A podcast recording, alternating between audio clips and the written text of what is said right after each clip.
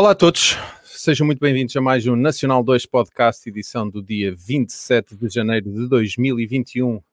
Aqui comigo hoje Henrique Macedo, Artur Azevedo e Mário Alves, que é o nosso convidado, mas que já vai ser apresentado. Uh, antes de chegarmos ao Mário, que vai aguentar um bocadinho, vou perguntar aqui aos meus colegas de painel uh, como é que tem sido aí a vossa semana, depois de um, de um fim de semana de eleições, em que as coisas uh, teoricamente até correram bem, não sei se soube problemas de maior ou não, mas como é que vocês viveram a última semaninha e o fim de semana das eleições? Arthur. Isto agora é sempre ordem alfabética. Epá, sim. Olha, um dia inverto. Lembras-te que eu tinha dito que este ano era o ano que uh, iria trocar de iPhone, tinha trocado de Mac. Há coisas que antecipam-se e já, já aconteceu. Acabou por ser o 11 Pro. Uhum. Foi um salto fixe. Do 7 Plus para o 11 Pro foi um salto fixe. Uh, Nota-se principalmente na. Henrique diz não, não, não, pode continuar. Especialmente na Câmara, mas ainda estou, ainda estou a. É o primeiro dia, por assim dizer, por assim dizer, que estou, que estou a usar. O teu Natal chegou tarde este ano, não é? Com MacBook Air, com iPhone 11, uh, Mas portanto... o, o, o 11 Pro era mais para o fim do ano. O 11 Pro, uh ou o 11 Pro, o que viesse a seguir. Mas, 11 Pro S Special Edition pois, XPTO. Mas proporcionou-se, porque houve um amigo que quis o meu e eu não quis. Ok, se queres, fica lá com ele, vou comprar outro, pronto. Pá, tu tens uma sorte do caraças, eu não consigo de, de, desligar de nenhum equipamento, uh, nenhum equipamento velho, e tu antes do, de te quereres desligar dele já tu compraram. Uh, portanto, tu, quando eu precisar de vender o meu, vou falar contigo. Sim, acredito que sim. acredito que sim. Uh, e, e, as eleições correram bem aí em Arcos de Valdevez, num, numa, numa zona que estava em risco máximo como é que foi aí a. Foi a risco máximo e continua. É, é incrível. É incrível. Está fácil. Uh, correu bem, né? sei lá. Acho que sim. Encontrar o mesmo Presidente da República, que eu queria. que é o mais importante. Não, não, não, vamos entrar em questões políticas, porque a gente sabe qual foi a porcentagem. Mas, mas, mas é, é, o homem que eu queria como meu Presidente da República, percebes? Uhum. E, e, pronto, e o resto foi o folclore. Está feito. O, o normal. Mas, mas foste votar, certo? Não, claro, não, não tiveste medo de não ir votar. Eu, por acaso, acho que na, nos locais mais pequenos é muito mais fácil. Eu, eu fui votar de casa à mesa de voto e voltar, demorei 10 minutos a pé, portanto, estava minimamente controlado. Mas acredito que nas Tinha grandes cidades as coisas estão mais. Frente. Tinha uma única pessoa à minha frente. Pois. Não, Henrique, como é que foi a tua semana e, a, e, a tua, o, e o teu dever cívico de votar para Presidente da República? Olha, uma vez cívico foi simples, porque eu votei na semana anterior e essa minha aposta uh, veio a ser uma boa aposta porque no dia das eleições eu estava em isolamento profilático. Agora nós não queremos outra coisa cá em casa.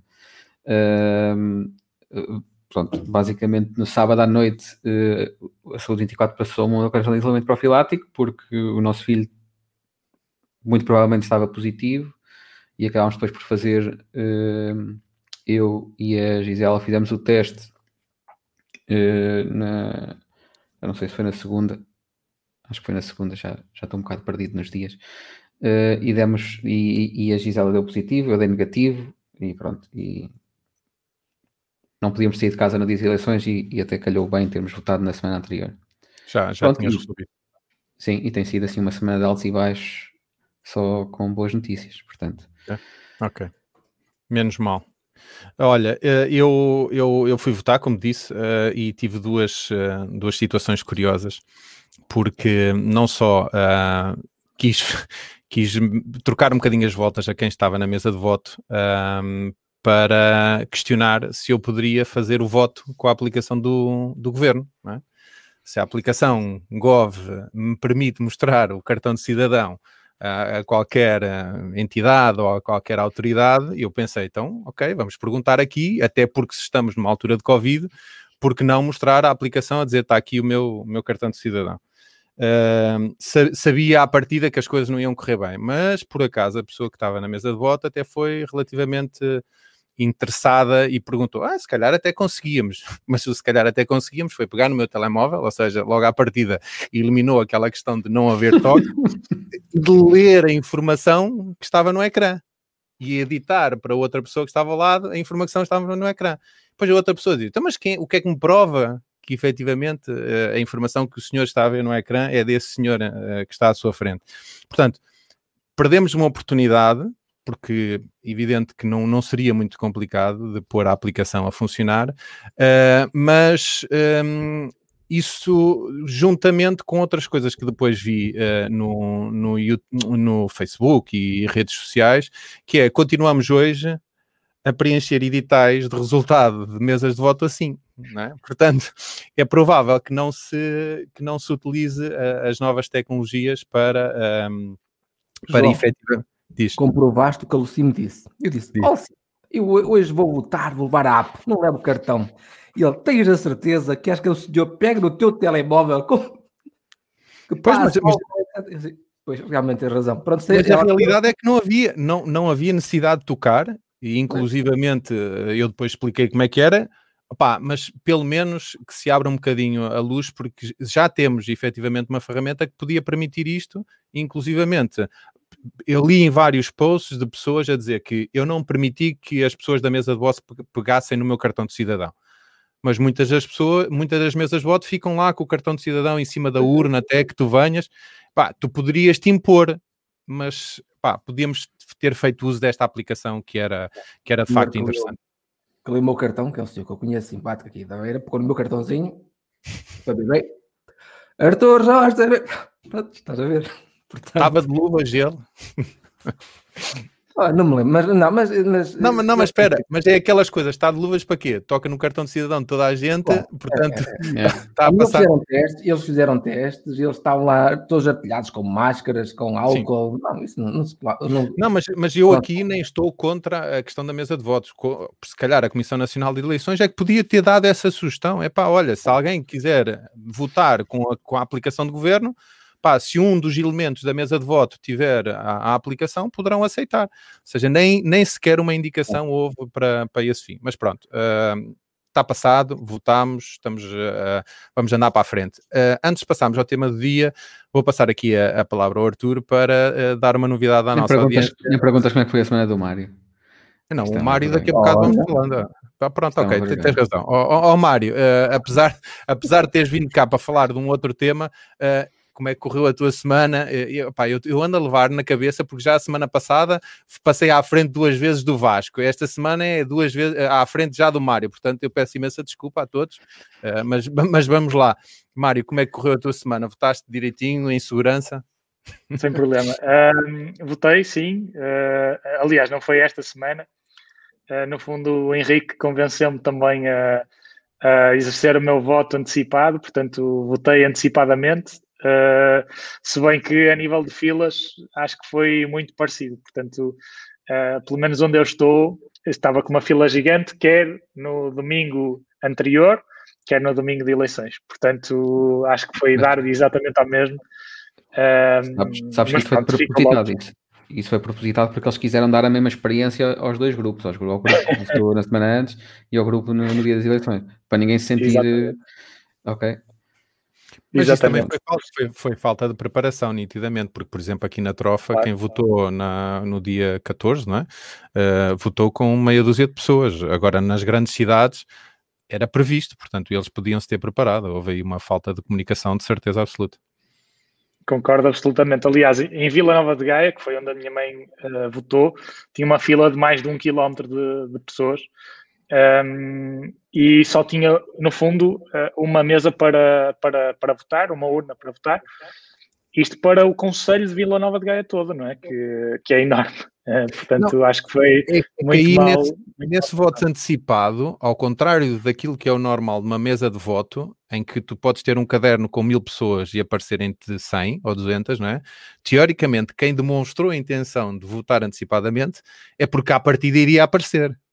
Portanto, aí, exatamente. ok, que po possa haver alguma abstenção nesse número, mas deveria ser muito mais reduzido. Portanto, se calhar eles acaso, próprios não estariam à espera. Por acaso, que... não, sei, não sei números de abstenção desse fim de semana de. Seria curioso. Se foi muito alta, se, se, não foi. Um, eu consigo perceber, portanto, com base na, no sítio onde fui, que realmente não estavam à espera de tanta gente. Ou seja, uh, eles achavam mesmo que ia haver abstenção, apesar de haver inscrições.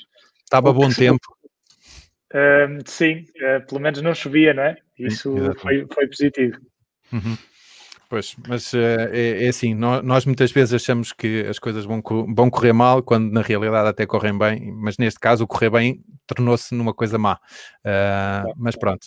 Mário, já voltamos à conversa com o tema do dia. Uh, vou dar então agora a palavra ao Arthur, depois dele decidir à vontade. Arthur, fala-nos um bocadinho de, aqui do, do novo Uh, semi-projeto do Nacional 2 uh, que, que, vamos levar a cabo a partir da próxima semana. Segunda-feira temos uma nova série no Nacional 2 Podcast. Uh, para seguir é nas plataformas de costume e vai se chamar Com o Copo na Mão. Vamos fazer aqui um, uma, uma pré-apresentação deste projeto. O, o nosso, quem nos segue não sabe é que este podcast que agora se chama Nacional 2, inicialmente, antes de ir para o ar, de ser live, chamava-se Com um Copo na Mão. E esse nome caiu. Caiu, em boa verdade, porque tinha cair, porque ninguém trazia copo na mão para a conversa. É bem verdade. Mas, mas como dizem alguns amigos meus, eu arranjo sempre bons pretextos para abrir garrafas. E então desafiei o João e outro amigo, o Manuel Moreira, para criarmos uma série, um novo podcast dentro do Nacional 2, que se vai chamar Com Copo na Mão. Vai ser quinzenal e começa já na segunda-feira às 22 horas. O, o evento já está no YouTube, no, no canal do Nacional 2 e já podem subscrever.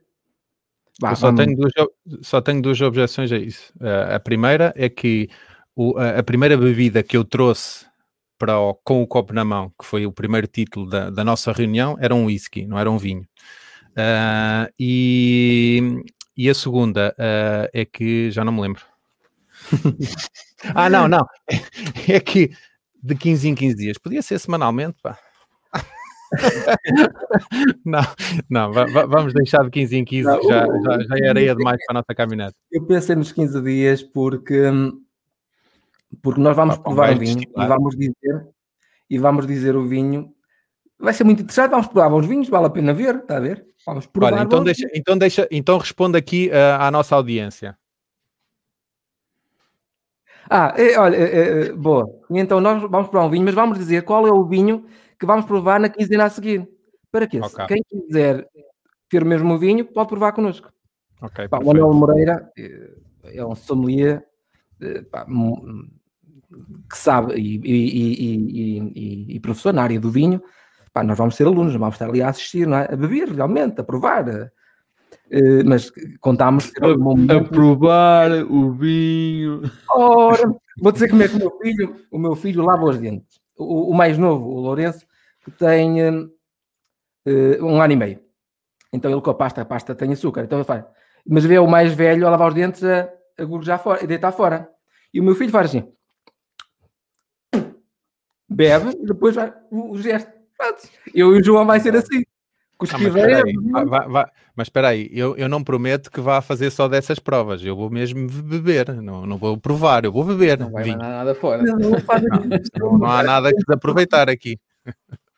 E pronto, está apresentado. Olha, são muito bem-vindos se quiserem aparecer na segunda-feira. Esperemos que valha Sim, senhora. Uh, vamos, vou então agora passar aqui a palavra ao, ao Henrique Macedo para nos fazer a apresentação mais formal do Mário e do tema 2. Henrique, força. Formalíssima, formalíssima. Então, hoje vamos falar sobre blockchain e Bitcoin e para isso convidámos o grande especialista uh, Mário Alves, uh, que é. Olha, CEO antes de continuares, experimentaste convidar o Miguel Sousa Tavares ou ele disse que, que não?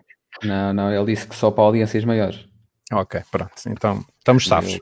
Pronto, não tive, não tive maneira de negociar com isso. Uh, pronto, o Mário é CEO e co-founder da Taikai, uh, é formado em Economia, um, ehm, já trabalhou na banca, uh, é, foi advisor de várias, de várias startups também na área da blockchain, é criador do, da Blockchain Center Portugal, que é uma comunidade portuguesa de blockchain, e ele cá está. Falta-me alguma coisa, Mário? acho que não. faço muitas outras coisas, também às vezes estou de copo na mão, Portanto, também acho que, acho que vou passar surf, a abrir né? essa. E surf também, não? Surf também, surf, não? Surf. Foi um dos meus, um dos meus professores de surf uh, no ano passado. Uh, e pronto. Sim, além disso, uh, algo que também gosto bastante de fazer é o marco marcial, que é o taekwondo, que fiz durante muitos anos. Isso tem um carinho especial porque foi provavelmente a atividade que dediquei mais anos na minha vida. Uh, portanto, já, já lá vão pelo menos 13 ou 14 anos. Uh, e, e, pronto, isso é outro desporto que eu também gosto. Uh, andar à pancada, basicamente. Taekwondo e Taikai têm alguma relação ou não? Não, na verdade não. apesar de, lá está, do nome ser, ser sugestivo uhum. e muita gente me perguntar o mesmo. Ok, pronto. Então estou na onda, do, na onda normal. Uh, siga. Aqui a grande questão é, é se, se, tu praticas uh, taekwondo há mais ou menos tempo do que praticas copo na mão. Opa, eu acho que pratico mais há mais tempo taekwondo do que copo na mão. Uh, isto a nível de anos, não é? Depois, a nível de horas de atividade, isso já é outra conversa. Uh, e como deves imaginar, copo na mão, uma pessoa também perde a noção das horas, não é? Portanto, portanto eu prefiro não, não entrar por aí. Uh, vamos só fazer de conta que faço taekwondo há mais tempo do que copo na mão.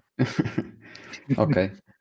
Se calhar começávamos por, por, começávamos por nos, nos contar, a nós e à nossa vasta audiência de 1100 pessoas, uh, por quem, por, como é que tu entraste neste mundo da, da blockchain e, e da Bitcoin e destas aventuras todas nas criptomoedas?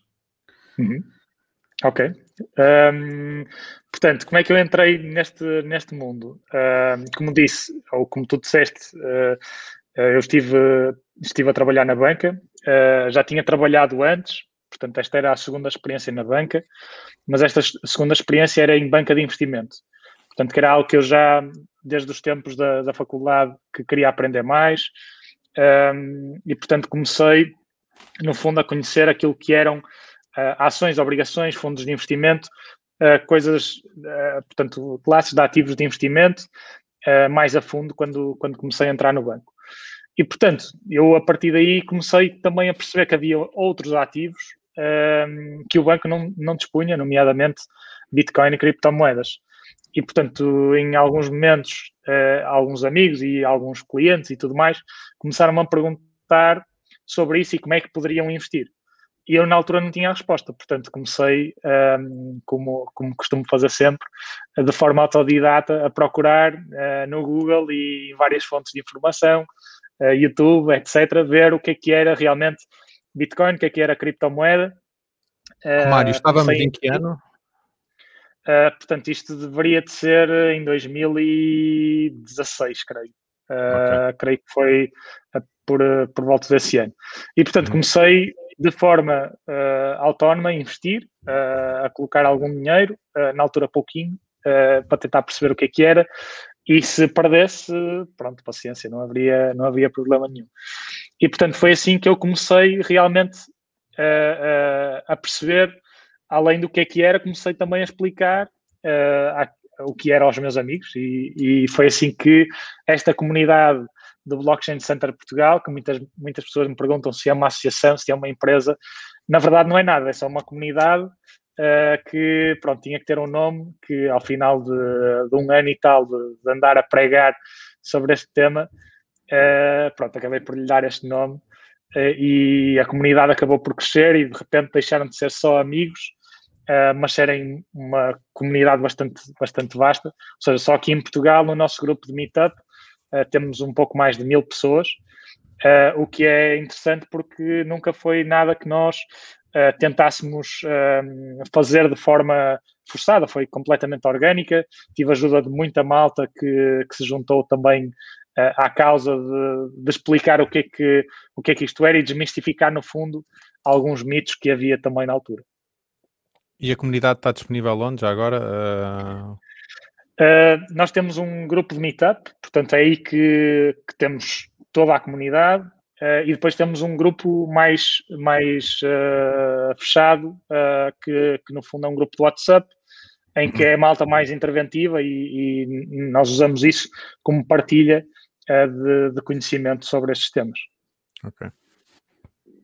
Sabes que nós aqui no grupo temos, temos uh, para além de, de, mim, o Arthur acho que não se aventura nessas, nessas vidas, mas o, o João e temos o, o Nuno eles uh, começaram-se a aventurar nestas vidas das criptomoedas assim mais a sério, ultimamente, uh, não é?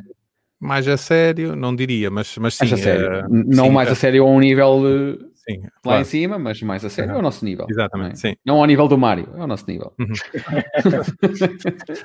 Não vamos, não vamos pôr cifrões aqui no meio da, da conversa, mas pronto, já, já lá estamos. A realidade é um bocadinho essa, porque eu acho que aí é aquele momento em que, epá, isto é muito estranho, ou aquele momento em que, ok, já percebo alguma coisa para poder investir. E, e aí sim, eh, eu e o Nuno já, já lá estamos. Mas só fazer aqui um, um parênteses em Esse é o primeiro a... passo já agora. Depois eu queria fazer um portanto, Força, força. só fazer aqui um, um parênteses, que tu, tu começaste em 2016, não foi o que tu disseste? E Sim. em 2016 foi um ano eh, em que a Bitcoin começou eh, nos 425 dólares, 425 dólares, e acabou nos loucos, nos loucos 725 dólares em dezembro desse ano, ok? Uhum. Hoje está acima dos 30 mil dólares. E- e- Então, então espera aí, o, o Só para mandar fizeste- abaixo. Pronto, o- os parentes que tu fizeste ao Mário, deixa-me fazer os parentes a mim. Eu meti-me nas bitcoins em 2017, quando as bitcoins estavam nas- nos 19 mil, e eu, e eu feito totó, disse, João, bora, entra lá nisto. E, opá, meti na altura 300 euros. Eh, e passado uma semana ou duas caiu para 3 mil, ou, pô, an- andou por, por esse valor. Pá, nunca, mais, nunca mais me lembrei da carteira. Nunca mais me lembrei da carteira. Fui há dias lá buscar com 50% ou 100% de lucro, eh, que, é, que é uma coisa que, opá, se estivesse no banco, estaria bem pior. Eh, mas na altura tive eh, o discernimento de dizer assim: olha, deixa lá o dinheiro parado e vamos ver o que é que. E opá, esqueci-me completamente dele. E quando isto voltou novamente, eu assim: opá, deixa-me lá ir buscar. Portanto, o meu princípio foi um bocadinho atribulado, eh, mas, mas deu para, para, para começar a explorar um bocadinho a, a realidade das, das moedas. Sabes que isso prova um bocadinho a, a teoria que eu tenho, que é que praticamente todos os investimentos em Bitcoin são bons investimentos, independentemente se tu entras agora aos 30 mil, se vais entrar aos 40 mil, porque tu não sabes o que é que vai acontecer. Daqui a 5 anos, a coisa pode estar nos 100 mil, nos 200 mil, uma pessoa não faz a mínima ideia, não é? Sim. Ou seja, o investimento pode ser mau agora, mas pode vir a ser um excelente investimento daqui a meio dúzia de anos. Posso meter Sim, eu, eu, acho, eu, acho, eu acho que há aqui algumas notas, mas diz Arthur, desculpa. O Mário, eh, eh, eu sou um bocado culpado, estás aqui, Mário, sabes porquê? Nós temos um, um- um grupo privado aqui do Nacional 2, só entre os membros, e eles estão sempre a falar de bitcoins, ações, né? Eu "Opá, se querem falar sobre isso, marquem um podcast, falem, ensinem a malta a usar bitcoins, a perceber o que é isso, e depois conversamos. Agora, até lá, não. E então, pronto, este bitcoin é para gajos como eu que não sabem nada disso. Boa. Então é não para tens isso que eu quero. nenhuma, certo? Arthur, não tens nenhuma, certo? Não, não. Pronto, ok. Nem faço ideia como é que isso faz, o que é que é isso bitcoin. Pois, mas se calhar isso o Mário pode nos ajudar, que as coisas Oh, estão um Pode, bocadinho. eh, pode ser já a questão para o Mário. Ahm, ok, então o que é o Bitcoin? O Bitcoin, na verdade, como, eh, como já disse, é uma criptomoeda. E o que é que é, na verdade, uma criptomoeda? Uma criptomoeda acaba por ser uma moeda que não existe eh, no mundo físico, portanto, apenas existe no mundo virtual. E depois, além do Bitcoin, existem várias criptomoedas, mas antes de entrar por aí, eh, contando um bocadinho da história do próprio Bitcoin. Eh, antes de existir Bitcoin, Portanto, o Bitcoin foi lançado oficialmente em 2009. Antes de ser lançado em 2009, em 2008, eh, o senhor Satoshi Nakamoto, que é a pessoa ou as pessoas, o grupo de pessoas que inventou o Bitcoin, escreveu um paper a explicar o que é que seria eh, a Bitcoin. Uh, mas antes disso já tinha havido algumas tentativas de tentar, no fundo, transformar o dinheiro em formato digital. Uh, todas elas acabaram por não ser bem sucedidas, mas que presumo eu que também tenham sido, no fundo, a base uh, e os alicerces para, para depois o Satoshi conseguir então criar o Bitcoin. E, portanto, o objetivo era uh, criar um, um sistema de pagamento que fosse peer-to-peer. E isto é engraçado porque, volto a repetir, isto saiu em 2008, uh, na altura da crise bancária, uh, como todos sabem, em que ninguém acreditava em dinheiro físico, em uh, aquilo que se costuma dizer de fiat money, ou seja, dinheiro fiduciário. Um, e, portanto, isto abriu aqui portas a que a Bitcoin realmente pudesse ter alguma dimensão e que pelo menos algum grupo, ainda que restrito, pudesse acreditar que isto pudesse ser possível. E no fundo, o que é que, o que, é que era o objetivo? Era cortar com o intermediário. Ou seja, em vez de uh, eu ter que confiar num banco para me guardar o dinheiro, uh, ou ter que guardá-lo debaixo do colchão, eu no fundo estou a confiar a uma rede uh, distribuída esse, esse mesmo dinheiro. E isso leva-me ao tema de a tecnologia que está por trás do, do Bitcoin, que é a blockchain. Portanto, também já foi aqui referida um, e que também é um tema interessante porque depois também pode ser aplicado a várias coisas, não apenas a criptomoedas. Mas, portanto, no fundo, como é que isto funciona? Uh, isto é, não é mais do que aquilo que se chama na, em contabilidade um livro-razão. Portanto, uma blockchain é um livro contabilístico em que tu vais apontando as transações que vão sendo feitas. E, portanto, o Henrique transferiu X bitcoins para o Mário, o Mário transferiu X bitcoins para o Arthur, uh, o Arthur transferiu X bitcoins para o João e o livro vai acumulando. Só que esse livro, uh, que os próprios bancos também têm, em vez de ser guardado dentro do próprio banco, de forma fechada, na verdade é guardada é guardado numa rede que está distribuída, ou seja, é guardada em vários computadores e, portanto, para isso ser alterado, significa que tu tens que convencer mais de 51% da rede a alterar essas transações. O que é que isto faz? Faz com que as transações, por um lado, sejam imutáveis, ou seja, tu não consegues manipular o sistema uh, e acaba por ser dinheiro muito mais, uh, diria, seguro do que uh, o dinheiro real, o dinheiro que nós utilizamos no nosso dia a dia. E depois existe outra coisa que é, que é o mito que está associado à Bitcoin, que é uh, pá, mas há pessoas que perdem Bitcoins, há pessoas que são roubadas Bitcoins. Uh, na verdade, a Bitcoin tem um sistema de criptografia que permite que seja, no fundo, a carteira onde eu tenho os meus Bitcoins esteja segura e consiga realmente uh, ter aqui um grau de segurança que, que a torna uh, impossível de, de hackear com a tecnologia atual. Uhum. Um, mas existe sempre a possibilidade de tu perderes a, a tua chave uh, ou em, em português corrente a tua password para aquela carteira. E portanto tu podes perdê-la, podes dá-la a alguém, ou seja, alguém pode aceder a uma drive partilhada em que tenhas essa chave, em que tenhas essa password e portanto conseguem roubar uh, esse, essas criptomoedas que tu tens. Uh, só, eu não sei se, se, vou quebrar o teu raciocínio, mas, mas essa questão da carteira, essa questão da carteira uh, levanta algumas dúvidas provavelmente a muita gente, não é? Porque, por exemplo, eu na altura que, que comprei as bitcoins em 2017, eu tinha num serviço, ou seja, não tinha a carteira física ou o hardware próprio para, para guardar bitcoins, nem tinha nada no meu computador, uh, digamos que tinha um serviço que me fornecia essa minha, essa minha carteira, uh, mas uh, a realidade é que muita gente não percebe onde é que o nosso dinheiro está, não é? porque há várias formas de o guardar, inclusivamente nós temos ouvido agora, ultimamente, mal está a dizer, epá, tem um computador que está avariado, que tem não sei quantos milhões de euros em bitcoins lá, lá guardado. Queres nos falar um bocadinho da parte de, que, que interessa ao consumidor, onde é que ele guarda uma Bitcoin, porque eu se tiver um cofre tenho dinheiro lá dentro, se tiver uma carteira tenho dinheiro lá dentro. Onde é que efetivamente estão as, as Bitcoins? Uhum. Um, portanto, existem várias formas de guardar as Bitcoins. Existe aquilo que se chama, uh, que tu referiste muito bem, uh, uma hardware wallet, uh, uhum. que no fundo uma hardware wallet é uma espécie de uma pen e que é, no fundo, o método mais seguro de tu guardares as tuas Bitcoins. Porquê? Porque além de precisares da tua, da tua chave de acesso, um, precisas também do dispositivo físico. Uh, ou seja, e mesmo que percas o dispositivo físico, tu consegues sempre recuperar ou uh, recuperar a tua carteira noutro dispositivo com essa chave que tu tens. E, então, portanto, então é explica-me método... um bocadinho então, porque aí eu, eu, eu, sempre achava que o dispositivo hardware era uma coisa que era um bocadinho como ter dinheiro debaixo do colchão. Se o colchão ardesse, eu perdia tudo. Então, afinal, não é bem isso. Não, não, okay. não. Uh, é, é, exatamente o contrário. Portanto, no fundo, traz-te uma camada extra de segurança uhum. um, versus aquilo que se costuma designar de uma paper wallet ou software wallet, que é uhum. é basicamente um software que tu instalas no teu computador ou um site que tu acedes e, portanto, que tu aí só tens a tua chave privada e, portanto, metes a tua chave privada e acedes à tua carteira. Uhum. Porquê que esta penzinha traz um, um, uma, uma camada de segurança extra?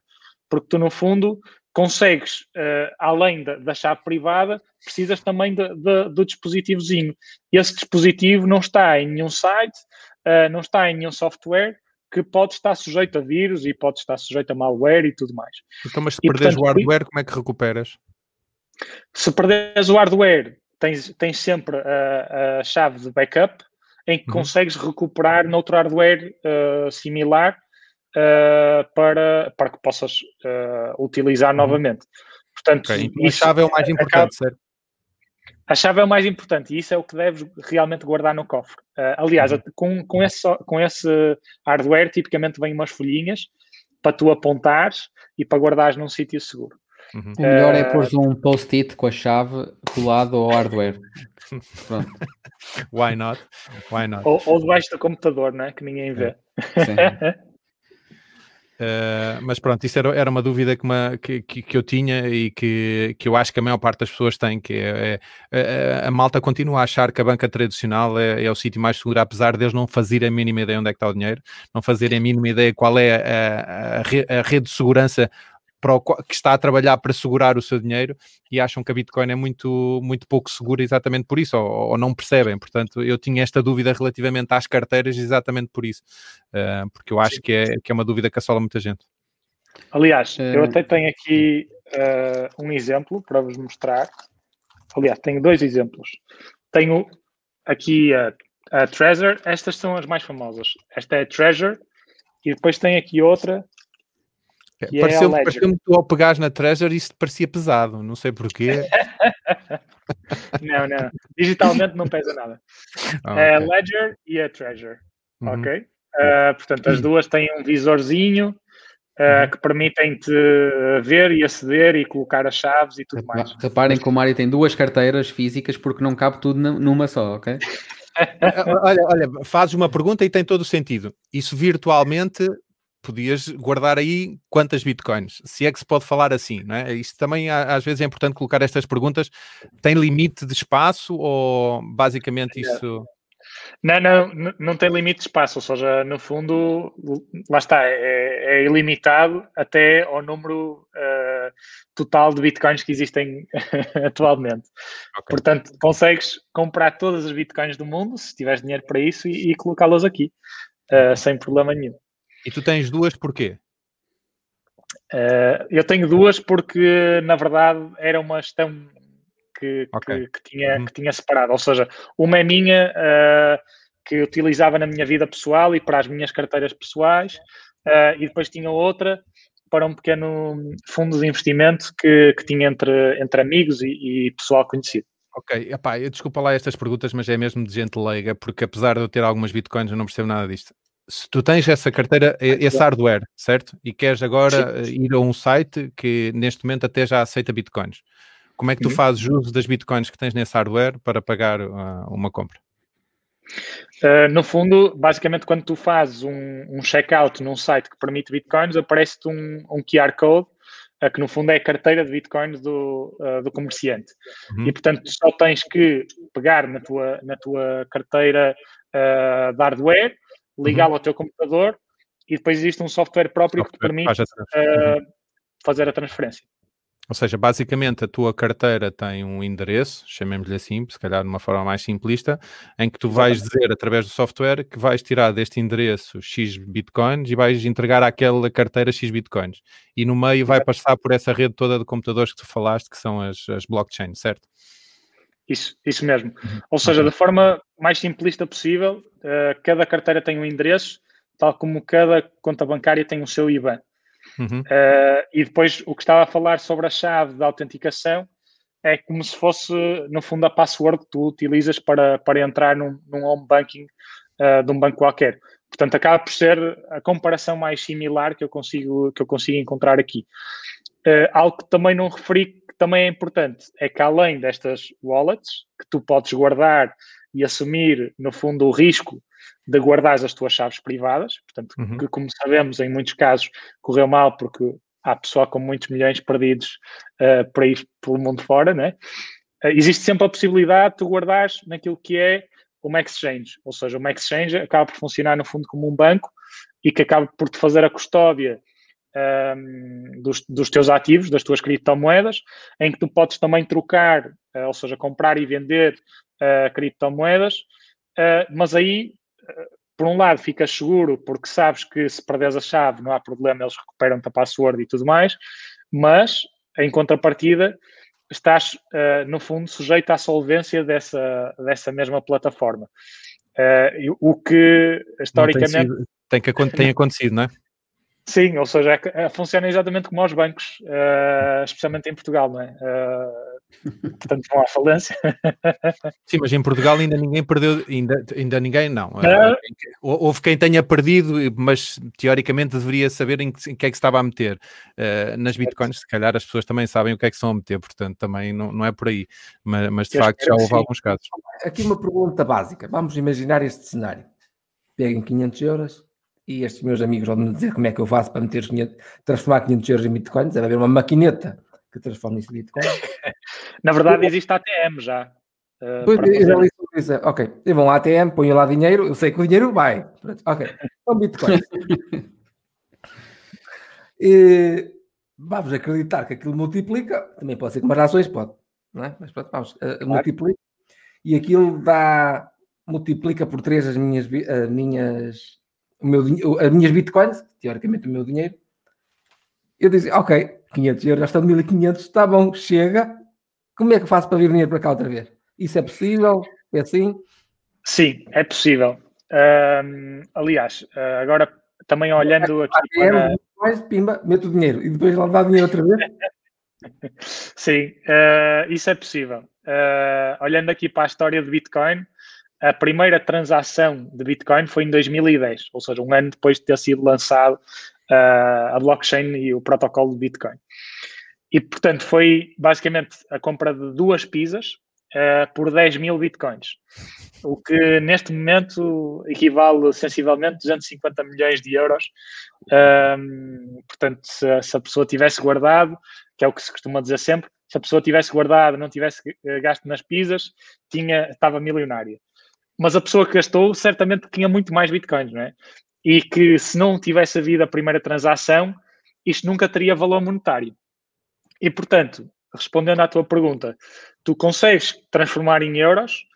Uh, numa primeira fase era com base em, uh, portanto, no fundo, como se fosse anúncios, anúncios do LX, não é? Eu quero trocar uh, mil bitcoins, na altura se calhar valia para aí 10 euros. uh, E, e depois isto acabou por evoluir, acabaram por surgir várias plataformas que permitem fazer essa troca. Uh, e neste momento já tens plataformas que consegues converter em poucos segundos de euros para Bitcoin e de Bitcoin para euros uh, e entra por, uh, por transferência bancária e sai por transferência bancária. Mas só se houver gente interessada em comprar esse Bitcoin, correto? Sim, mas agora o mercado é muito maior, não é? Exatamente, ou seja, no, no início realmente era difícil, uh, ou seja, no início digo, lá está, em 2011, 2012, etc. Uh, e depois aquilo acabou por se transformar mais fácil a partir do momento em que começaram a haver mais utilizadores e, portanto, começou a haver também mais oferta e procura, uh, o que tornou o processo mais simples. Neste mas, momento, mas... como eu, eu, a primeira, eu a primeira compra de bitcoins que fiz foi no, numa plataforma em que eu entrei em contato com um português que estava uhum. disponível para vender X bitcoins, uh, em que eu lhe fiz a transferência por MBWay uh, e depois de ele confirmar a transferência do MBWay, mandou para a minha carteira as bitcoins que me estava a vender. Uh, hoje eu, eu compro bitcoins no, no, Revolut, no Coinbase ou o que é que seja, basicamente é dizer, ok, está aqui o meu dinheiro, compra isto, vende aquilo, portanto as coisas estão muito mais simples. Toma lá da cá. É, mais coisa, menos certo. coisa. Não, toma lá da cá, mas antes espera pelos conselhos do Henrique para dizer se pode ou não pode. Eu só, eu só meto o travão para vocês não se espetarem. Essas aplicações uh, transformar para euros também é fácil, João? Sim, sim, é, é, é, basicamente como comprar uma ação, imagina, apesar, apesar das ações estarem muito mais democratizadas, não é? desde que chegou o Revolut e eu antes de, de ter o Revolut tinha uma, um, ações, cheguei a ter ações na, na Caixa Geral de Depósitos em que tinha uma custódia por ano de 70 e tal euros E agora no Revolut não pagas nada. E basicamente é dizer, ok, alimenta a tua conta de investimento, ou seja, transforma em euros para dólares, e a partir daí compras ou vendes. E depois, se quiseres voltar para a conta em euros, transferes. Portanto, o processo é exatamente o mesmo. O Revolut, inclusivamente, permite comprar commodities como ouro, prata e, outras que tais. Portanto, e é extremamente simples. E, impostos, isso? Como é que é os impostos? Isso tem essas valorizações? Eu ainda não sei, ainda não tive lucros, portanto não, não, ainda não converti os lucros, portanto não sei, mas, mas, tem, mas tem que se pagar imposto e acho que as coisas do, atenção, das ações do, da, das bitcoins acho que não, mas isso aí o, o Mário poderá responder melhor do que eu.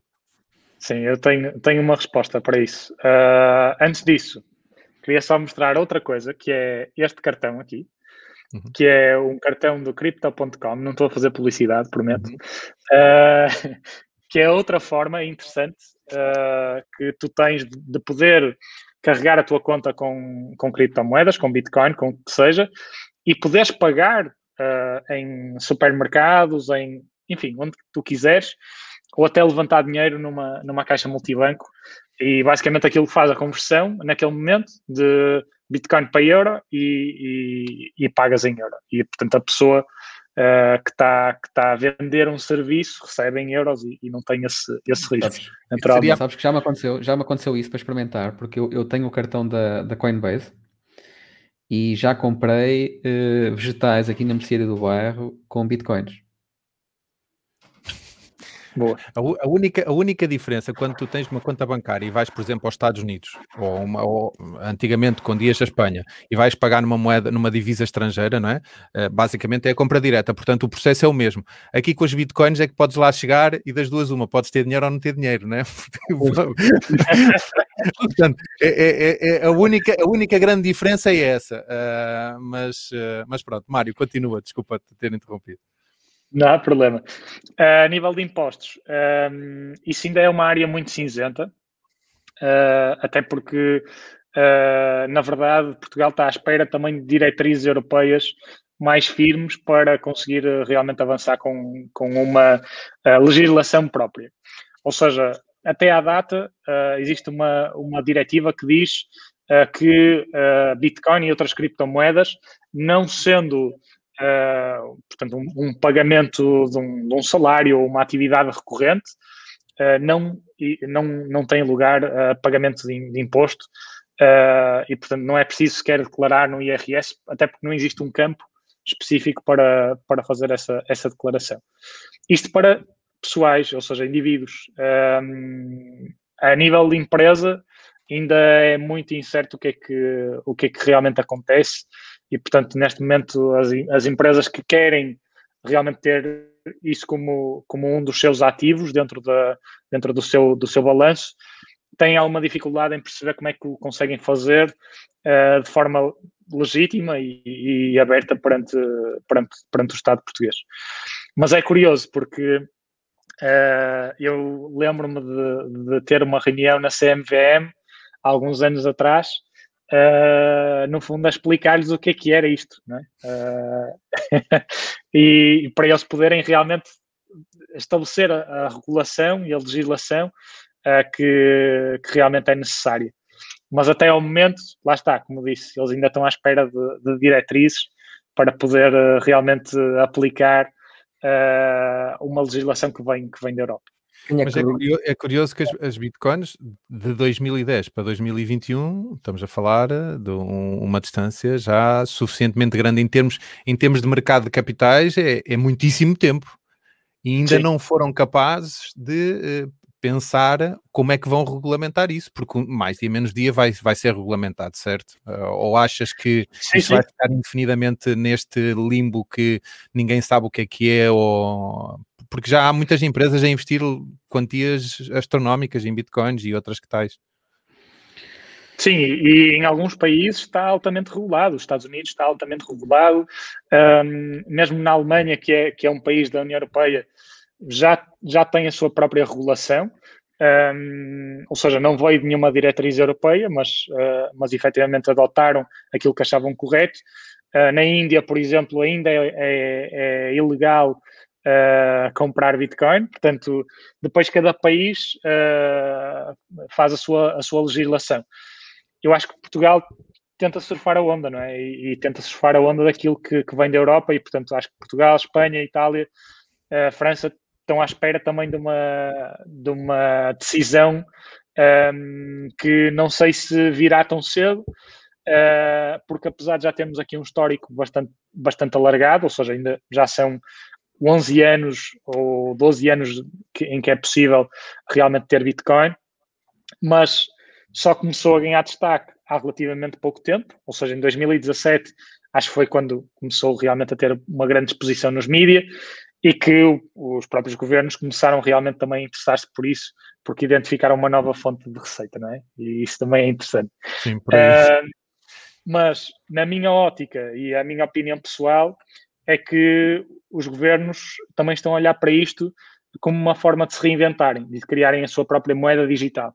E por isso é que eu acho que eles querem primeiro pôr isso uh, uh, a andar e, e, só depois é que, é que vão aplicar legislação sobre, sobre as restantes criptomoedas. Essas, essas essa legislação, uh, ou seja, os países estão a regulamentar as criptomoedas de uma forma idêntica ou cada um está a inventar como lhe apetece e não sabem bem o que é que andam aqui a fazer? Isto, isto é como tudo, não é? É como uh, as taxas e os impostos um, ehm, de, de, das empresas, não é? A Irlanda faz o seu, uh, o seu imposto especial para a Apple, Google e afins, e portanto cada um faz o que quer. E, e, se, e se tu olhares para os Estados Unidos, neste momento, uh, é extremamente difícil tu, tu teres um, um negócio de criptomoedas uh, nos Estados Unidos, ou seja, apesar de estar regulamentado, uh, tu tens de ter uma série de, de, precauções e de licenças para não teres a, a SEC atrás de ti. Um, mas depois, uh, ao mesmo tempo, também tens países como Malta, em que tu consegues fazer quase tudo, não é? E consegues, uh, consegues levantar capital através de criptomoedas, que são aquilo que se chamam os ICOs, uh, e quase não tens regulação, ou tens uma regulação muito leve, em que te permite basicamente fazer quase tudo, porque eles também têm interesse, esse tipo de países, que tu venhas para lá, não é? E se realmente há uma tendência uh, em crescimento, eles querem que tu, enquanto empresa, estejas presente nesses, nesses países, porque também ajuda a desenvolver a economia do país. E agora pegando aqui numa pergunta da, da nossa audiência, uh, como, é que, como é que valoriza e desvaloriza a Bitcoin? Uh, eu acho que é exatamente como uh, valoriza e desvaloriza o euro versus o dólar, como desvaloriza e valoriza uma ação, ou seja, é por e simplesmente com base na oferta e procura. Sendo que, uh, agora dando, dando aqui a minha, a minha chega do ponto de vista económico, uh, euro e dólar, obviamente que valorizam e desvalorizam, não só de forma uh, um, orgânica, mas também de forma artificial, não é? Portanto, o governo acaba por ter intervenção uh, sobre quantos dólares imprime uh, naquele momento. Na, no caso da Bitcoin, não. Ou seja, a Bitcoin tem uma oferta limitada, sabemos que existe um limite máximo de 21 milhões de bitcoins uh, e, portanto, simplesmente valoriza e desvaloriza conforme procura a oferta do mercado. Se falarmos em relação à volatilidade e se compararmos, obviamente, com, com outras moedas, uh, obviamente que existe bastante volatilidade na Bitcoin. Provavelmente por ainda ser um mercado relativamente pequeno comparando com as grandes moedas que existem, mas se compararmos, por exemplo, um, um Bitcoin com uh, um real ou com um Kwanza ou com uma moeda ainda mais estranha, uh, se calhar o Bitcoin até tem menos, uh, tem menos volatilidade do, que, do que essas moedas. Portanto, é um mercado a funcionar, no fundo. Uh, e, e tu, tu, falaste 21, 21 milhões de, de bitcoins é o máximo, certo? Neste momento, segundo sei, 18 milhões já estão minados que, é, que, que é isto? Não, é, não sei se é minados, o que é, que é isto da mineração, ou, ou seja, que, que, se calhar é um conceito que, que, não sei se vai confundir muita gente, mas é um conceito engraçado de, ok, neste momento temos 18, como é que chegamos às 21 e quem é que está a participar nesta, nesta mineração de bitcoins?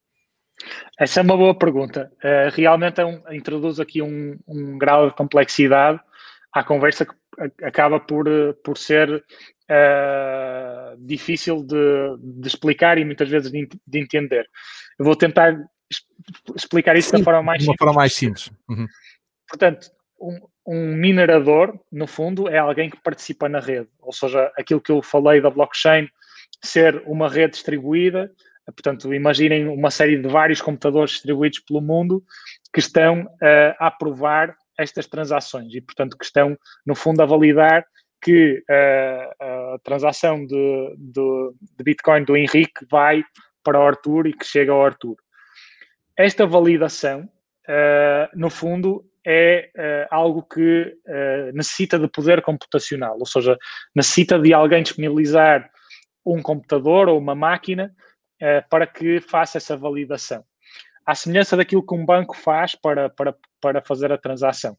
E, portanto, existe sempre aqui uh, uma, um incentivo para uh, esse minerador, ou seja, esse, esse incentivo acaba por ser uh, um, uma parte de Bitcoin que realmente vai para ele e, portanto, que acaba por ser aqui o fee de transação que, que acontece durante a passagem de uma pessoa para a outra. E, portanto, no fundo, um minerador, neste caso, acaba por uh, funcionar como uh, um banco quando processa uma transação ou como uma Visa que processa uma transação. A diferença é que pode ser qualquer pessoa, né? E pode estar em qualquer parte do mundo e pode ser qualquer computador. Uhum. Mas já que, okay. estamos, já que estamos a falar de transações, está aqui uma, uma questão engraçada, que é como é que tu vês a escalabilidade da, da rede, uh, já que, por exemplo, a rede Visa suporta 1700 transações por segundo e a de Bitcoin uh, suporta 4,6 apenas. Como é que tu vês esta escalabilidade uh, para o futuro? Isso, isso eu acho que é uma ótima pergunta, uh, que tem pano para mangas, na verdade, mas tentando ser o mais sucinto possível uh, a escalabilidade da Bitcoin realmente é, é, um, é um problema. E é um problema que, um, ehm, em alguns casos, já tinha sido identificado logo, logo no, no início, uh, quando a Bitcoin saiu, um, ehm, mas que, efetivamente, uh, portanto, aqui existe sempre uma balança entre escalabilidade e segurança. Uh, a Bitcoin realmente não é tão escalável como uma, como uma rede Visa, exatamente por, por toda a segurança uh, que tem nesta validação de, das próprias transações. Uh, como é que isso pode ser resolvido? Na minha opinião, existem várias camadas de tecnologia que se pode uh, adicionar em cima de Bitcoin para transformar estas transações mais rápidas. Existe algo que se chama uh, Lightning, uh, que no fundo acaba por ser uma camada tecnológica que, tá, que pões em cima do Bitcoin para processar as transações uh, mais rápidas. Uh, e existem também outras blockchains e outras criptomoedas que conseguem processar as transações de forma mais rápida.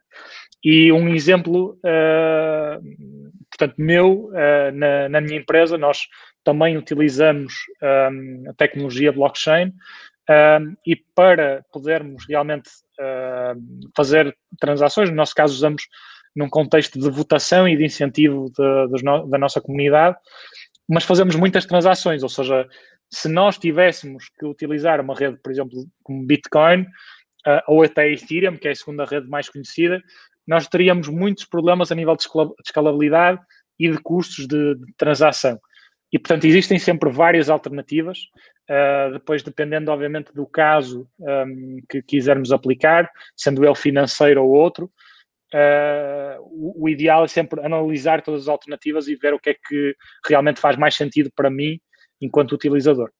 Tu, tu, tu, lançaste aí um conceito curioso, porque eu há, dias vi um, um, vídeo relativamente ao, ao futuro da, das bitcoins e, e, alguém colocava em questão esta questão da, da, da, tecnologia, eh, ou seja, estamos a falar de uma tecnologia já com 10 anos, que daqui a 10 anos terá 20 e que poderão surgir outras com uh, uma, uma capacidade muito superior e que poderão ganhar vantagem relativamente às bitcoins. Uh, mas tu falaste aí de um conceito de colocar sobre as bitcoins uma outra tecnologia, ou seja, digamos que a, Bitcoin não se vai uh, acabar em si mesmo, ou seja, quando esgotar completamente a sua capacidade e esta situação da, das transações que eu já tinha ouvido falar uh, relativamente à capacidade de processamento de transações, se um dia ela for tão, tão massiva que a própria rede não consiga dar resposta, provavelmente vai perder valor e vai perder, perder interesse. Mas é, é, a possibilidade de acrescentar outras sobre, sobre elas parece então que torna isto muito elástico e que a Bitcoin não, não, não, não, não termina em si, em si mesmo e na sua cadeia de, de, de blockchain. isso é possível então escalar uh, para, para, outras realidades mais à frente. Sim, é possível. Ou, ou seja, como, como eu disse de, no início na, na, minha explicação sobre, sobre a blockchain, uh, a única condicionante é que mais de 51% da rede tem que aprovar, uh, portanto, que exista uma alteração na rede. E essa alteração pode ser realmente uma, uma melhoria uh, na tecnologia para tornar efetivamente as transações mais rápidas e mais escaláveis. Mas, uhum. obviamente, que isso também acaba por uh, perder, perder segurança. Ou seja, uhum. vamos supor que é, são precisas 20 validações para passar uma transação de Bitcoin e nós, de repente, fazemos uma proposta à rede e dizemos assim: vamos então reduzir isto em vez de 20, serem 10 transações, uh, ou serem 10 validações, desculpa, uh, para validar uma transação. Isto torna a rede muito mais rápida mas ao mesmo tempo também perde segurança. Portanto, vai depender da rede optar por realmente uh, evoluir ou não. Uh, e por isso é que eu disse, cabe realmente a cada uso que nós damos e a cada utilizador realmente escolher a rede em que, quer, em que quer operar. No caso do Bitcoin, e esta é a minha opinião pessoal, eu acredito que Bitcoin acaba por ser muito mais reserva de valor. Ou seja, eu olho para Bitcoin não tanto como um bom método de pagamento, porque, como já foi dito, não é escalável, tem é. De uhum. transações altos, ou seja, tem, uh, tem um valor também, a própria Bitcoin tem um valor alto. Portanto, existem aqui várias condicionantes que permitem que, uh, ou que fazem com que a Bitcoin não seja a melhor solução para fazer pagamentos. E, portanto, eu olho para a Bitcoin como um ouro digital, ou seja, em que eu uhum. consigo comprar uh, X Bitcoins e que consigo uh, realmente ter ali o meu dinheiro uh, guardado e mais seguro do que, do que se tiver uma barra de ouro em casa, por exemplo. Uhum. E depois, para, para dinheiro, ou seja, para transações do dia a dia, eu se calhar prefiro uh, utilizar outras criptomoedas ou outras, outras blockchains. E já existem outras, então, outras criptomoedas mais adaptadas à transação do dia a dia, então? Sim. Aliás, uhum. existem eu neste momento não, já nem sei quantas, quantas é que existem, mas existem milhares e milhares de, de, de, criptomoedas existentes no mercado. Obviamente que grande parte, tal como, tal como o mercado de ações, uh, não valem nada, ou seja, têm um valor muito reduzido e, e realmente nunca vão dar nada. Mas existem outras que realmente estão a, estão a transformar uh, o mundo nesse sentido. E, portanto, uh, eu acredito efetivamente que, uh, como em tudo, a tecnologia vai evoluir uh, e, portanto, nós nos primórdios da internet também não teríamos a capacidade de estar aqui a conversar uh, com, com câmara, com, com microfone e tudo mais. E, portanto, eu acredito que a própria tecnologia das criptomoedas e, e blockchain que vai, que vai evoluir no, nos, nos próximos tempos. Já falámos aqui que, que existem, existem milhares de criptomoedas. Uh, quem quer entrar agora nesta aventura, uh, que é que tu aconselhas a fazer? Uh, entrar de cabeça em qualquer coisa ou olhar apenas para uma, duas, três e dar esses baby steps? Um, isso é um bom tema, porque isto é algo que eu ia dizer uh, quando, quando o João falou que investiu pouco dinheiro e o Arthur tinha dito que realmente ainda não tinha entrado, mas que tinha interesse em colocar pouco dinheiro. Essa é a minha sugestão, ou seja, realmente pensando que isto é um, é um ativo que é volátil, Ao contrário de, daquilo que, que, grande, grande parte das pessoas defende, que isto vai continuar sempre a subir. Ou seja, existem muitos entusiastas que ainda não sofreram por, uh, por rebentares de, de, bolhas deste mercado e que ainda não perceberam que, que efetivamente isto funciona para os dois lados, para cima e para baixo. E portanto, a minha recomendação é nunca investir mais do 1% uh, do nosso portfólio uh, na, em criptomoedas. Ou seja, o aconselhável é sempre, isto com, com base na teoria da, da banca de investimento, é ter 10% dos teus ativos em uh, ativos de mais risco, como ações e, e, e, fundos de investimento. E, portanto, no caso das criptomoedas, com uma volatilidade ainda maior, eu sugiro que seja 1%. Uh, eh, e depois, uh, ao mesmo tempo, também uh, acho que tal como tudo, um, é preciso fazer pesquisa e perceber realmente o que é que se está a investir e, e, o, que é que, o que é que se está a comprar. Tipicamente, estas dicas surgem por amigos, não é? Que, olha, compra isto, olha, compra aquilo.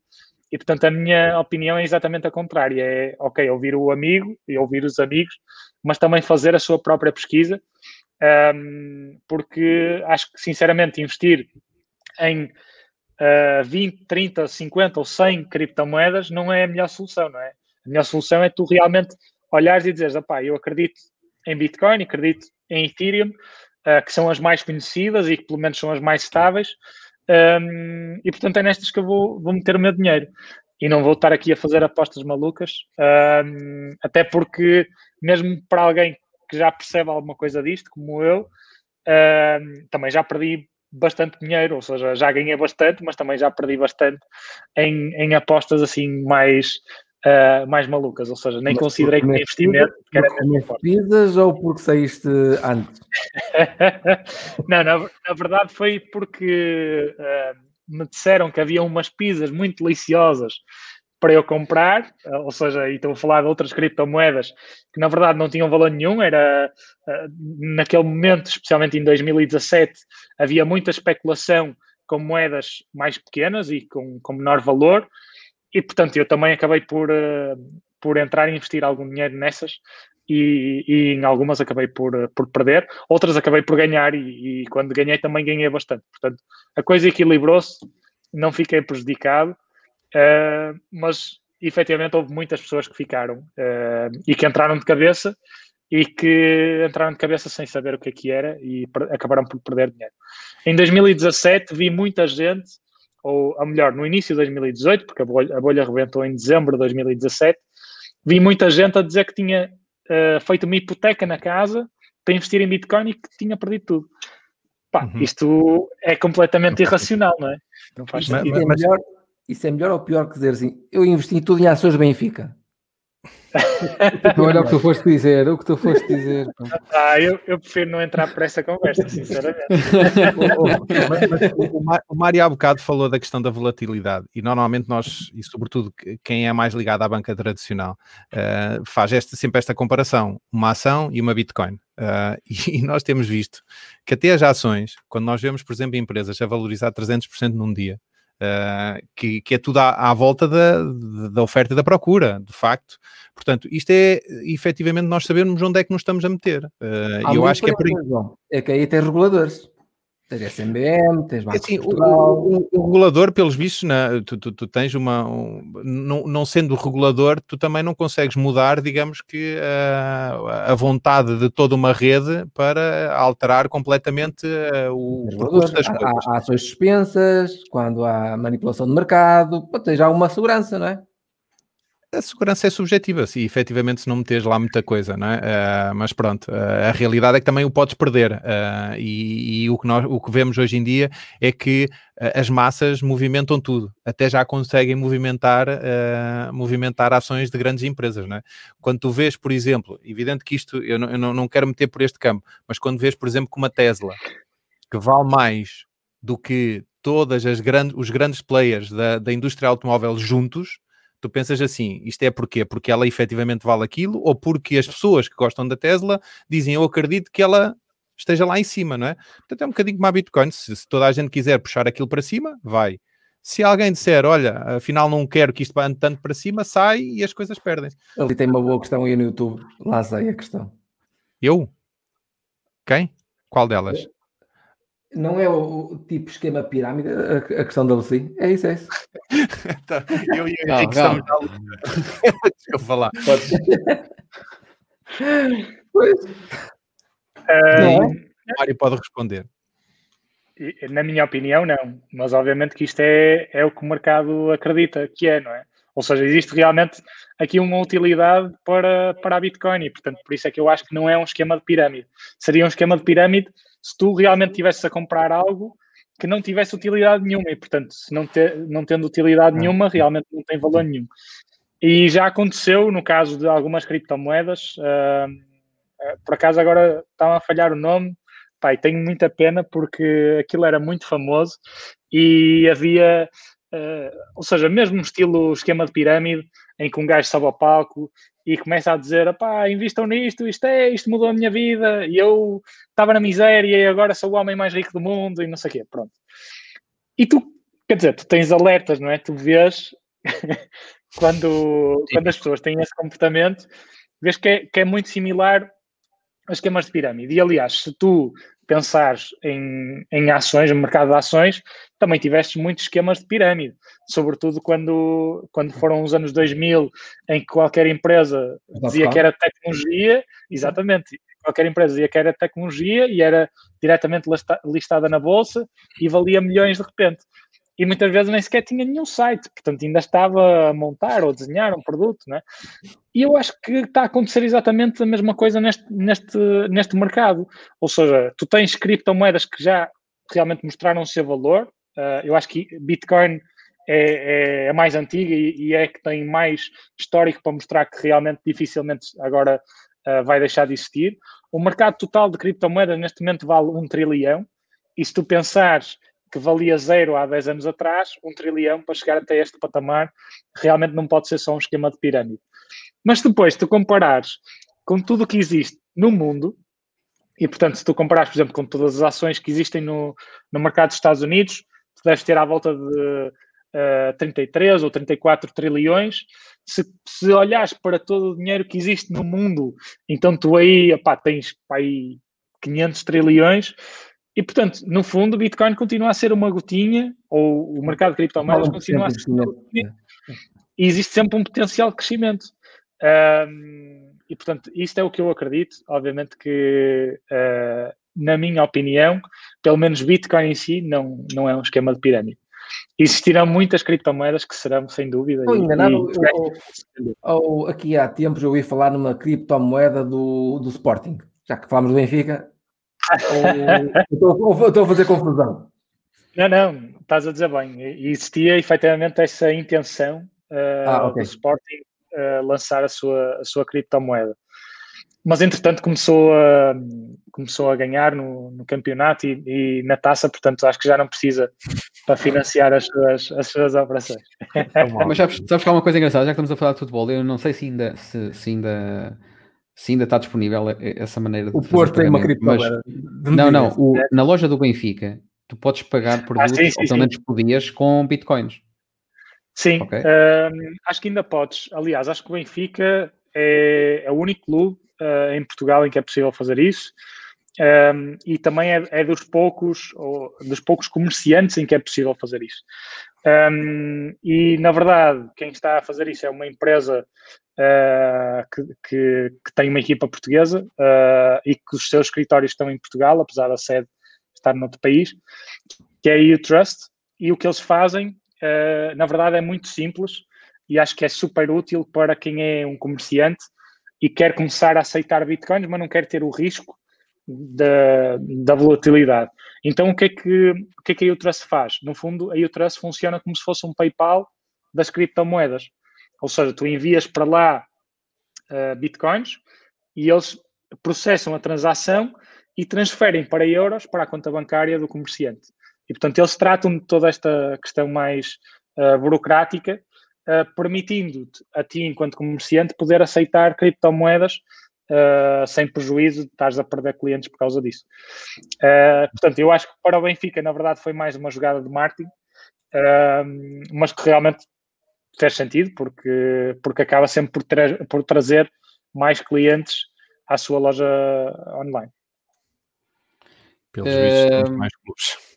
Já, já, já, estamos, já estamos aqui a derrapar um bocadinho na hora, uh, mas vou deixar aqui uma última questão, pelo menos da minha parte, que vai ser. Oh, oh, Henrique, uh... antes de continuar, já que estamos a derrapar, derrapemos em grande, uh, nós temos aqui o, o Arthur Azevedo, que é aquele gajo que à hora diz: epá, nós estamos a, e, e, para ele não dizer nada é porque o assunto é interessante, portanto continua à vontade. É, sim, uma sim, oportunidade sim. para perceber um bocadinho de cripto. É, é, é, que realmente estou farto de vos ouvir falar sobre isso. Eu estou a, estou a finalmente aprender alguma coisa.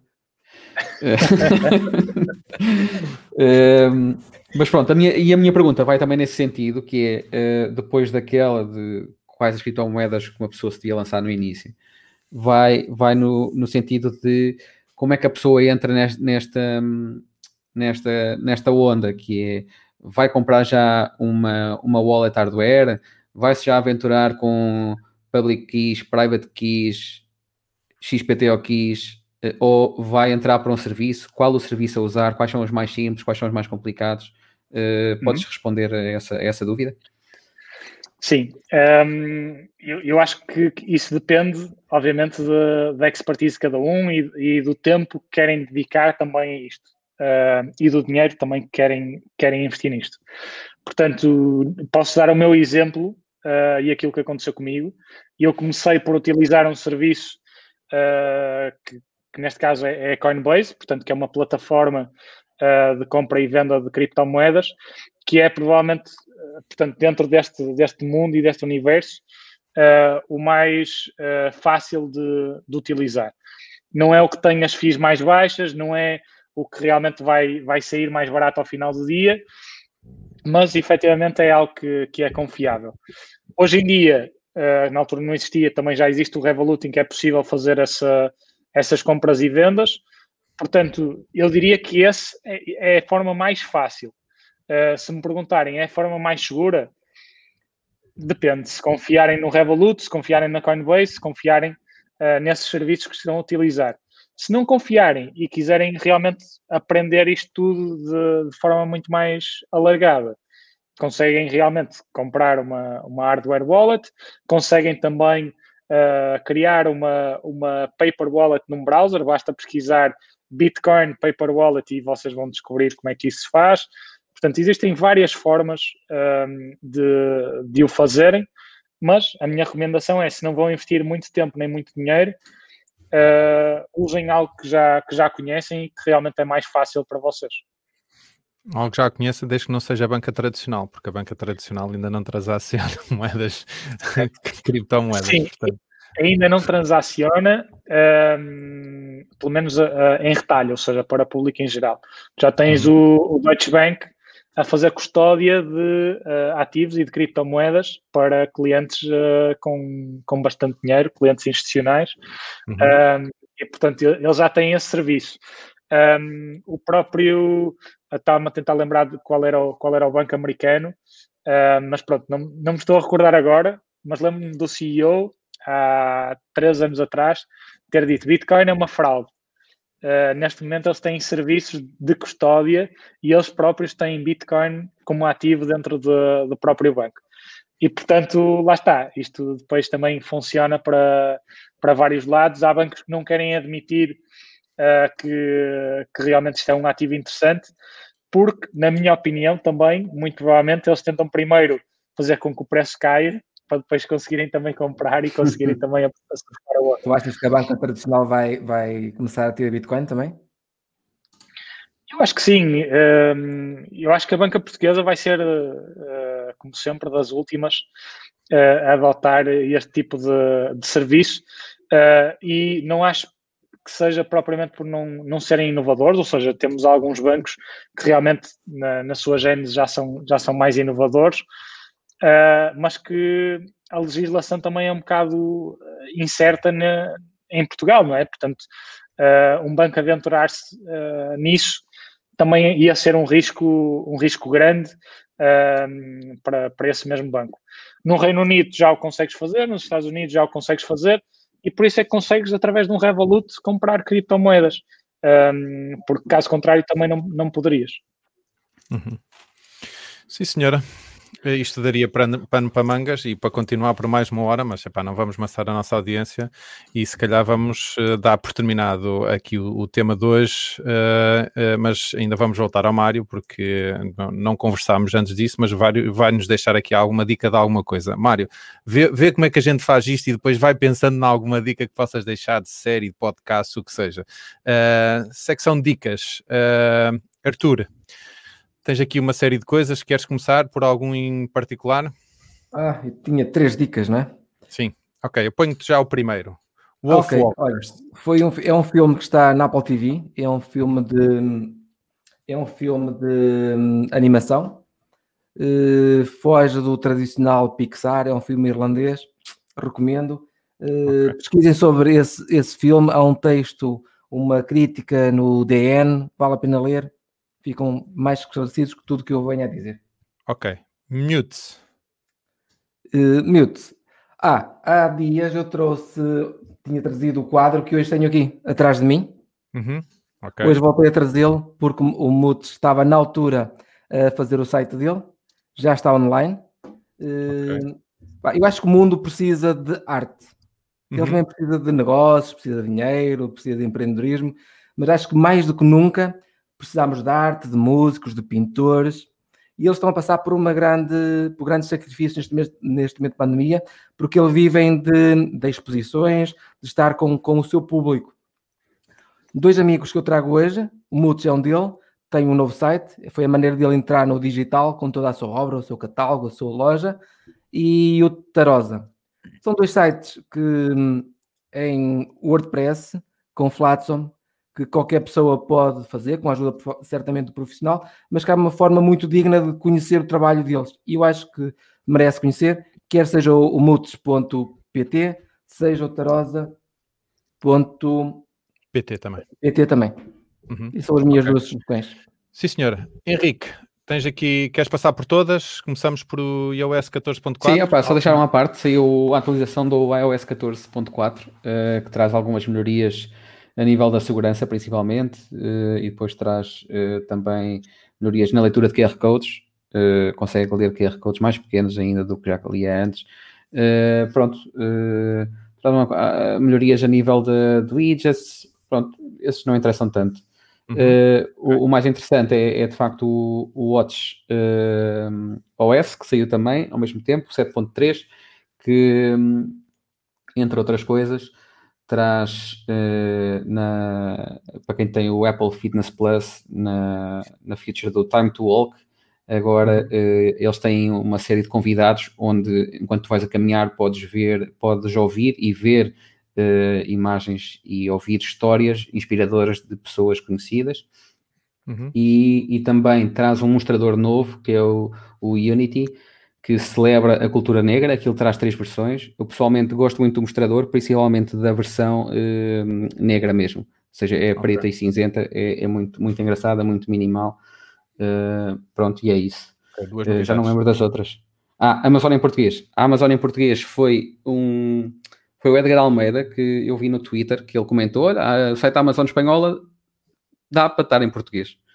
Uh, e curiosamente ele apanhou aquilo antes de a própria Amazon ter divulgado essa, essa opção, ou seja, a Amazon divulgou ontem.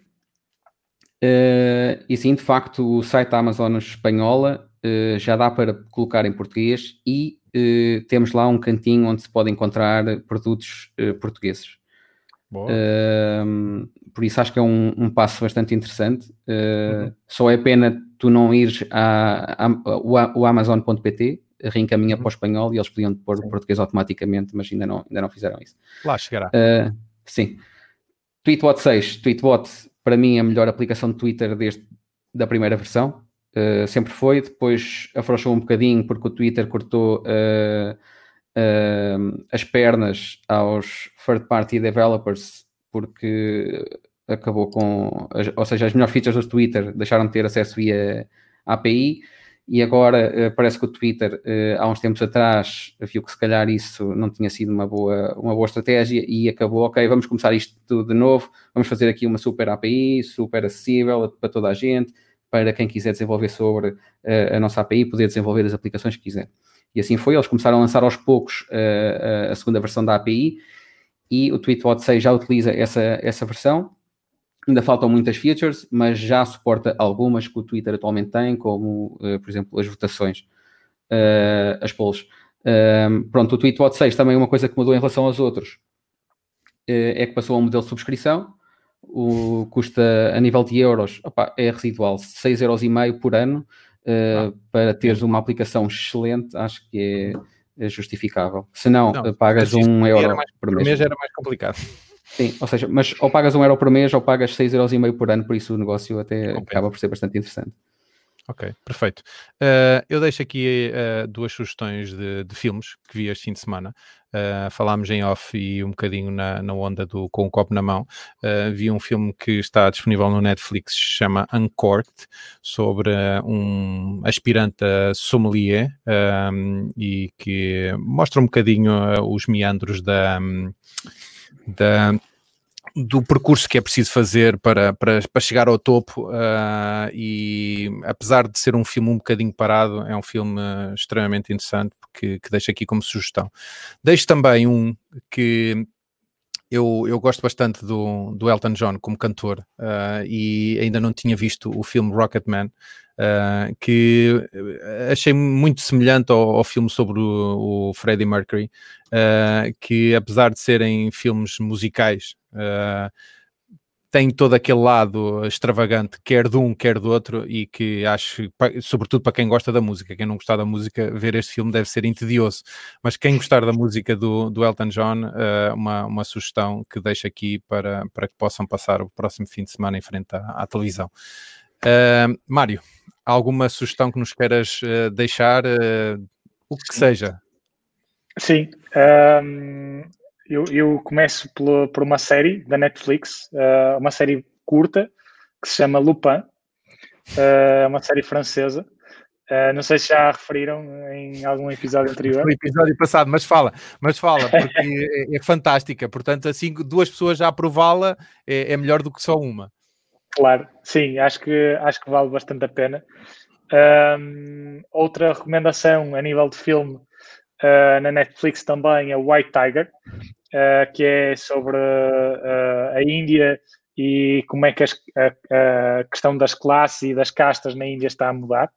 Um, a nível de leitura, recomendo obviamente uh, o white paper de, de Bitcoin uh, do Satoshi Nakamoto. É uma coisa bastante leve, tem nove páginas, lê-se bastante rápido, mas para quem quiser entrar mais a fundo destes temas, temos uh, o Blockchain Revolution, do Dan Tapscott, que no fundo uh, leva para, para as várias questões que a blockchain uh, pode, pode trazer e como é que pode ajudar em vários setores.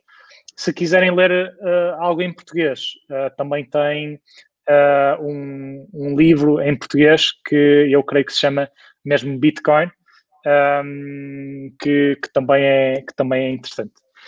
Uh, e como todos os meus fins de semana uh, têm sido passados aqui em, em, família e, portanto, aproveitamos sempre para jogar uns jogos de tabuleiro, uh, eu tenho, tenho jogado essencialmente um jogo bastante antigo que se chama Catan, que, que, a malta costuma, costuma gostar bastante. eu, como já estou farto de ganhar aquilo, decidi comprar um novo. Portanto, a minha sugestão é o chama-se Brass Birmingham. É um novo jogo e, portanto, a nível de dinâmicas é estilo Catan, mas uh, um nível de complexidade acima. Para terminar, e também para não me alongar, uh, por último, gostava de recomendar, obviamente, que visitem o site da Taikai, Uh, pronto, e, e, basicamente é isso. todos, os nossos convidados deixassem tantas sugestões como tu, pá. Uh, de facto, não, não, não, não te temos preparado para isso e tu debitas aqui esta lista infindável. Temos que cortar, temos que cortar o micro a este gajo, ele não. não Olha, eu só, tenho, só, para, só aqui um, uma nota: taikai.network. Ok. Uh -huh. Taikai.network. Network.